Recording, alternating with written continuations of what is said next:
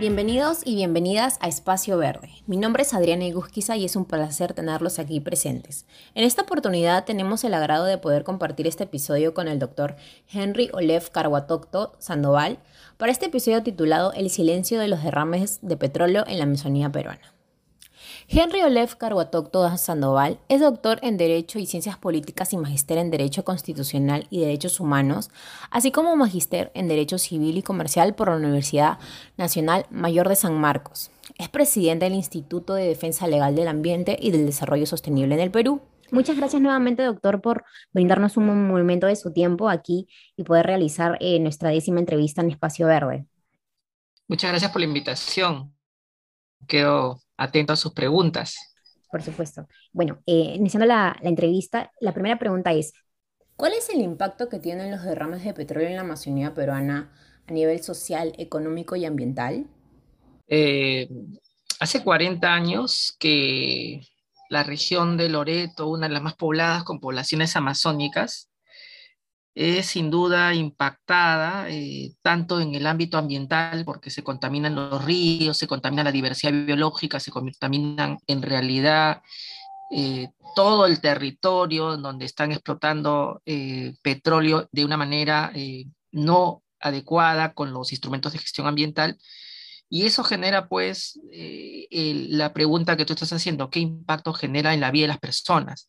Si yo soy un indígena amazónico, tengo chacras en, las riberas de los ríos.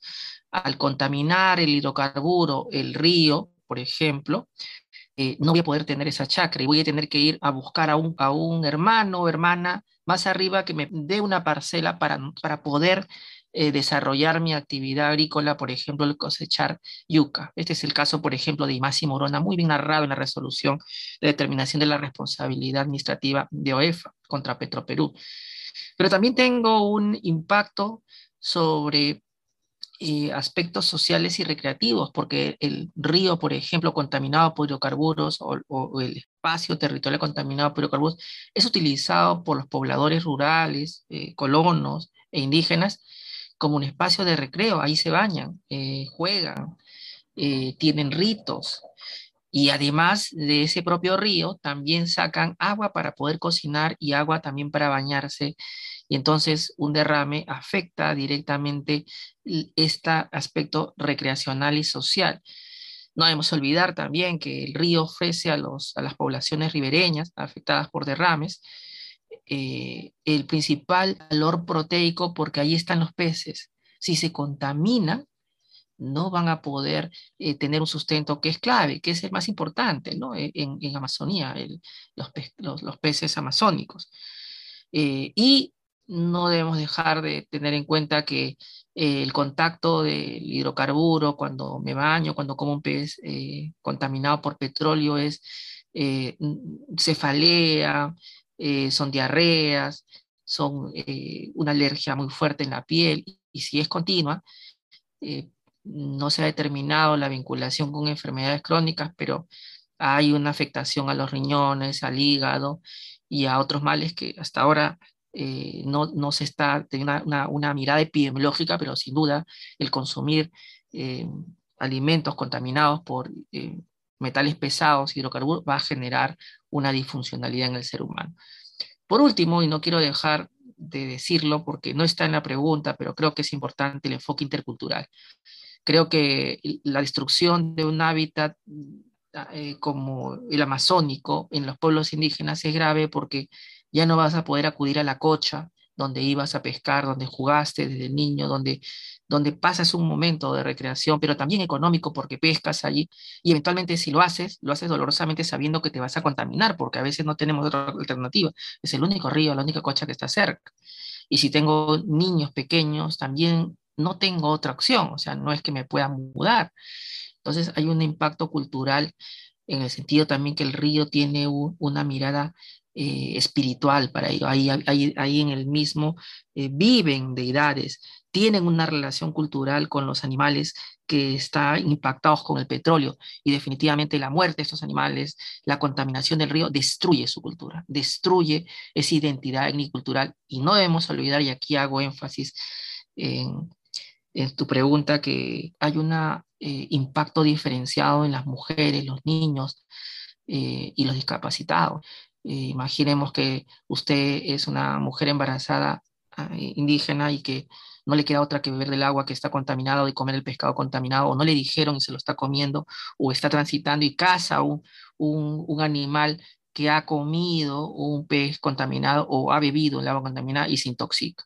¿Cuál es el impacto que tiene a, su, a su eh, eh, salud y al niño que tiene en su vientre? Y, y, es un impacto muy grave el que ocurre en estos derrames porque además cuando hay que remediarlos, así como en ventanilla se contratan los pescadores, en estos casos también se contratan caso Curinico, caso Imasi Morona, eh, a niños, a niños que sin trajes de protección van a acudir a, recoger el petróleo, o también a, los hombres de la comunidad y las mujeres se quedan solas en los quehaceres propios de la comunidad. Hay un impacto diferenciado en las mujeres y hay que decirlo. ¿no? Hay que decirlo también, pero, ¿no? Esa sería mi apreciación muy general y resumiéndola en que eh, la Organización Mundial de Salud ha señalado que eh, la salud se entiende como un bienestar mental, eh, físico y social, y los impactos por derrames de hidrocarburos justamente destruyen todo lo que conocemos como este contenido del derecho a la salud. Y si queremos verlo más cerca, pues hoy día el caso de Ventanilla, que tanto horroriza, que tanto indigna, pues en significado de impacto es minúsculo con relación a los 40 años de impactos por derrames y pasivos y sitios impactados que se dan en Amazonía, lote 8, lote 192, eh, y los casos célebres como San, eh, Barranca, San Pedro, y Masimorona, Cuninico, ustedes han estudiado en Católica el caso Cuninico, pero no es el único, hay muchos más eh, sobre los cuales hay que seguir indagando, ¿no? Esa sería mi, mi respuesta un poco larga, no, no, doctor, muchísimas gracias a usted en realidad por informarnos. Es muy, es muy interesante e importante que, que la gente sepa acerca de esto, ¿no? Que solamente lo que acaba de ocurrir en Ventanilla no, no es un hecho nuevo, esto ya viene de tiempo, tiempo atrás y que se ven afectados los más vulnerables. Es importante justamente realizar este tipo de entrevistas para que la gente se informe y sepa que, que hay mucho por hacer aún. Eh, la siguiente pregunta es, ¿Considera usted que los planes de acción de las empresas públicas y privadas del rubro de hidrocarburos son efectivas para prevenir la contaminación del medio ambiente? Una gran pregunta porque me parece que debemos cambiar el enfoque, ¿no? O sea, desde la Constitución de 1993, eh, el Estado dejó de ser un Estado planificador y pasó a ser un Estado eh, que no interviene en los quehaceres de mercado y la economía. Pero con ese cambio también se fue un párrafo constitucional que ordenaba al Estado la remediación ambiental. En primera instancia, no el privado. Sin embargo, al privatizarse un poco el, mercado, ya no el Estado marginal, residual, pues también se le deja ese rol. Y ahí que yo, yo creo que tendríamos que hacer un análisis sistemático, porque esta es una pregunta un poco eh, muy recurrente, pero a la vez que nos eh, evita ver una cosa que es fundamental cuando yo construyo un Estado, que es aquel ente que va a cautelar mis derechos humanos. De acuerdo a la jurisprudencia del Tribunal Constitucional, el Estado debe garantizar el goce efectivo del derecho a un ambiente adecuado y equilibrado. Entonces, cuando hay un derrame de petróleo, cuando hay un derrame de un relave minero, sea en zona andina, amazónica, marino costera, el primero que tiene que salir a hacer algo, a impedir que se descontrole esta contaminación e invada otros ríos, les cuento el caso de Caudalosa Chica, hace unos años, eh, contaminó el 100% del río Huancavelica, el 100%, y no salieron marchas, no hubo esta indignación. Yo de verdad lo decía en clase y solamente éramos 20 alumnos y no había esa sensibilidad. Y por eso es que aquí traigo a colación un ejemplo que mi sobrina Marcela Gómez eh, me decía, ¿no? Eh, para, parafraseando, ¿no? Parece como el terrorismo cuando llegó Tarata acá a Lima, recién el terrorismo era necesario combatirlo, pero mientras estaba en Ayacucho lejano, nadie se preocupaba de esto, ¿no? Entonces, igual es el derrame de ventanilla, es como que ahora que lo vemos cerca, ahora sí hay que hacer algo, ¿no? Pero hay que empezar como corresponde. O sea, el Estado es el primer obligado, y lo voy a decir de una manera más metafórica. Si yo tuviera una, fábrica, de hecho podría tener eh, en Ingeniería Industrial de Católica una, especie de fábrica modelo y se incendia. Se supone que esta fábrica tiene un plan de contingencia para contener el incendio. ¿Acaso eh, todos vamos a estar mirando como Estado, como entidades públicas, a que ustedes lo apaguen? o inmediatamente, independientemente de su plan de contingencia, mandamos a los bomberos eh, que de alguna manera son financiados por el Estado y a otras entidades de rescate para ayudarlos a, a apagar ese incendio. Pues es lo lógico, porque el ambiente no es de la empresa, que él haga mal su trabajo me perjudica. Entonces, el primero en que tiene que ir a contener ese, ese daño ambiental es el Estado. ¿Qué hace la empresa? Me dirán. Y si son buenos sus planes de contingencia, sus planes de, de contención del daño, de, mitigación, de remediación.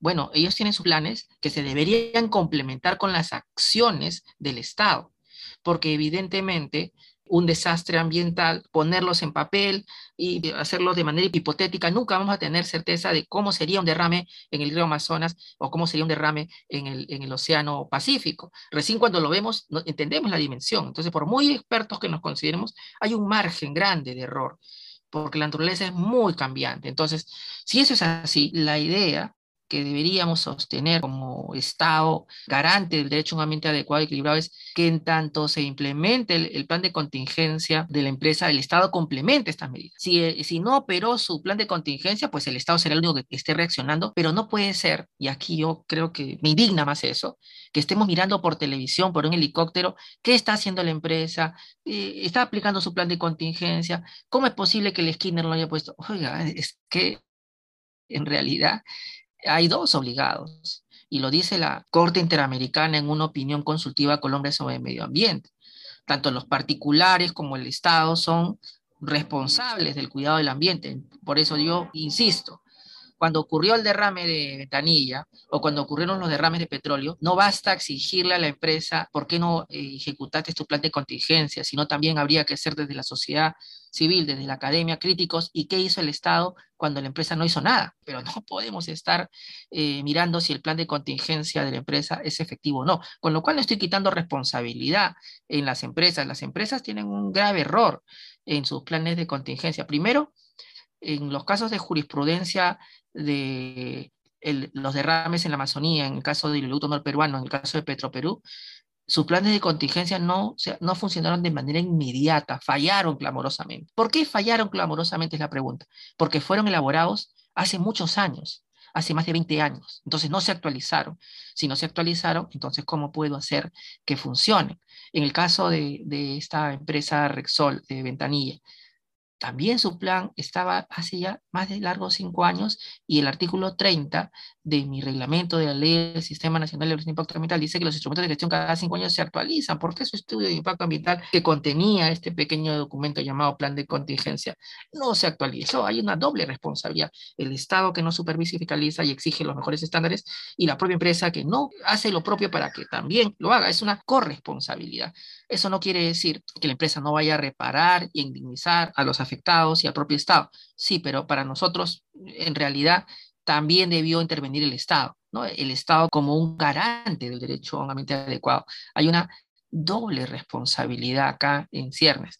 Y por último, y no menos importante, recordando la Constitución del 79 y la diferencia con la del 93, que no dice nada de remediación ambiental, qué bonito es la del 79, tantos años adelantada en el tiempo en, cuanto a medio ambiente, no hablemos del otro capítulo, ese medio ambiente nada más, eh, y, rescatemos algo, ¿no? ¿Qué pasa si la empresa no hace su plan de contingencia efectivo? Lo hace mal, y el Estado gasta en las medidas que estaban previstas incluso en el plan de contingencia con, con los, mecanismos para contener el daño ambiental que se expanda por todo el río Amazónico por todo el río Huancavelica en Inlande o por la zona marino-costera que está en Ventanilla, Chancay. ¿Qué hace? El Estado mismo debería tomar esas medidas y luego repetir, pedir reembolso a la empresa. ¿Por qué no lo hacemos? Alguno de ustedes me dirá, porque la ley no lo permite. No, el reglamento de, medidas administrativas de la, de la, OEFA como reglamento sancionador de la OEFA prevé que en caso que, en caso que el administrado no cumpla, el Estado lo ejecuta. No, pero ahora puesto, el año pasado creó una, una como una especie de condición, que primero la perciba, o sea, que primero le, le ponga las multas coercitivas. Bueno, en el caso de Ventanilla y en el caso de los, los derrames de masónicos, caso y Morona, los han estado multando coercitivamente. A mí no me importa el dinero que le pongan, eh, ya pagarán sus errores, sino que alguien esté haciendo algo. Entonces, ¿podría el Estado asumir ese rol de ejecutar directamente esa medida de remediación con cargo a luego repetir y embargar a la empresa? Digamos que caso Rexol, tenemos que embargar algo, una refinería que es propia, o sea que de ahí me puedo cobrar. Caso Petroperú, tienen una refinería en o sea, sí puedo recuperar mi inversión, sí puedo, o sea, no es que sean insolventes, ¿no?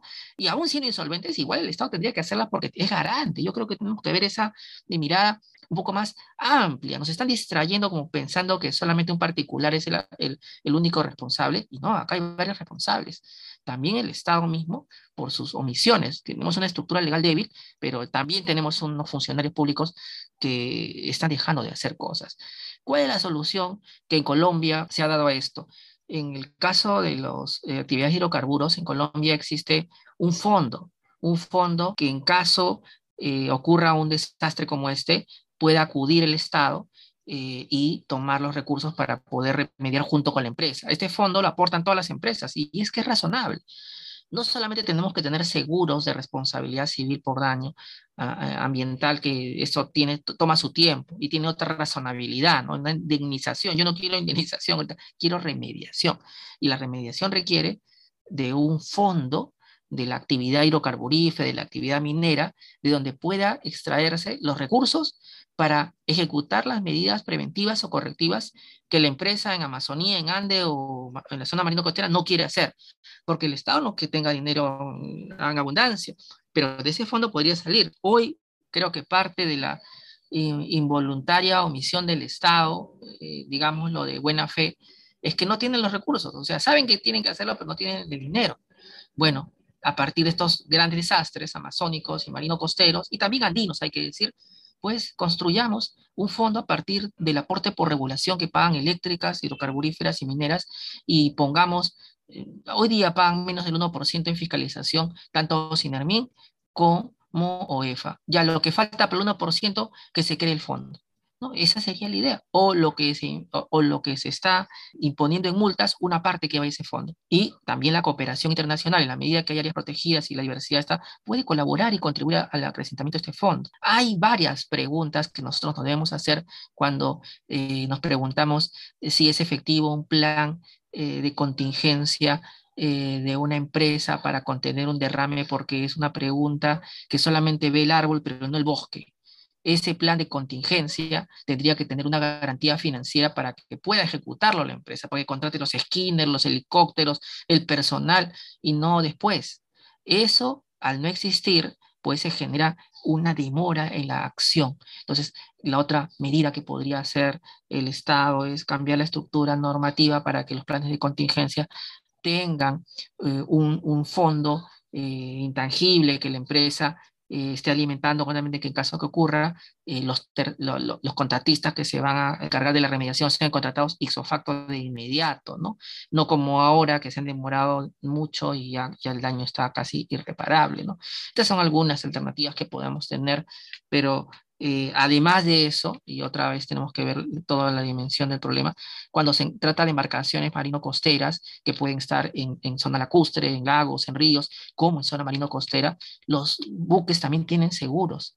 Y también hay fondos, en el caso de hidrocarburos a nivel internacional, que responden por estos daños. Todo eso el Estado debería manejarlo para poder, eh, por un lado, jalar del transportista, que también es corresponsable en algunos derrames de petróleo, como del dueño del petróleo. Ojo, que a veces cuando hay un derrame en el oleoducto norperuano, amazónico, uno imputa responsabilidad a Petroperú, pero el petróleo de quién era?